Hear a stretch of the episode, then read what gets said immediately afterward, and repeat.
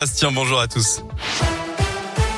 Et à la une, un grave accident de la circulation peu avant 15 heures hier en Haute-Loire. Une moto et une voiture sont entrées en collision pour une raison encore inconnue sur la commune de Dunière, route de Rochefoy. Les deux occupants du deux roues ont été transportés en urgence absolue à l'hôpital. Il s'agit d'un homme de 41 ans et d'une femme de 30 ans. Le conducteur de la voiture, un homme de 70 ans, a lui été légèrement blessé. En restant Haute-Loire aujourd'hui, pas de manif anti-pass sanitaire légal au Puy-en-Velay. La préfecture de la Haute-Loire a pris hier un arrêté d'interdiction de manifester dans le centre-ville. Ça se passe de 13 à 20 heures. Une décision motivée par la tenue des festivités du roi de l'oiseau, a expliqué la préfecture.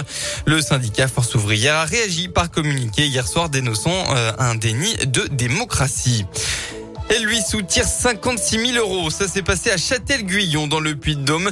D'après la montagne de 2017 à 2019, une femme de 40 ans aurait profité de la faiblesse d'un homme âgé et handicapé. Après avoir rencontré sa victime via les réseaux sociaux, la suspecte a réussi à soutirer la somme de 56 000 euros, lui faisant croire qu'il avait eu un enfant avec elle. L'homme a été mis sous tutelle, tandis que la manipulatrice comparaîtra bientôt devant le tribunal de Clermont, selon le verdict du parquet hier. Eux sont toujours en fuite. Les braqueurs de Firmini dans la Loire n'ont toujours pas été retrouvés. Pour rappel, deux hommes ont réussi à emporter des dizaines de milliers d'euros de bijoux au Leclerc de Firmini en prenant notamment en otage la vendeuse pour protéger leur sortie.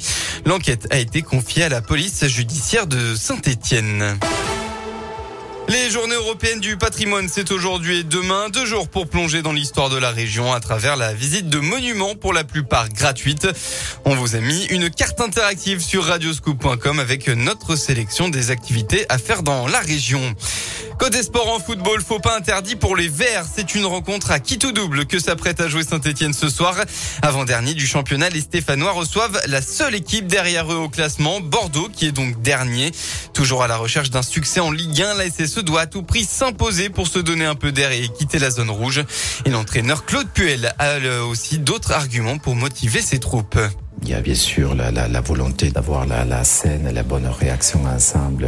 Et puis aussi, il y a les 90 ans du stade. Donc, euh, c'est pas anodin et à nous de nous en montrer dignes. Parce qu'on sait que nos supporters euh, seront là. Et euh, ceux qui étaient à, à, Montpellier, ils ont fait un super match, entre guillemets. Et de la première jusqu'à la fin, ils ont été là, ils nous ont encouragés, ils ont encouragé l'équipe, ils ont été extraordinaires. À nous de nous en montrer dignes. Allez, c'est ce Bordeaux. Coup d'envoi à 21h à l'issue du match. Un feu d'artifice sera tiré pour fêter les 90 ans du chaudron. Et puis en rugby, enfin, après deux défaites dans les deux derniers premiers dans les deux premiers matchs de top 14, c'est un grand morceau qu'accueille la SM ce soir, à savoir La Rochelle à 21h05. Merci.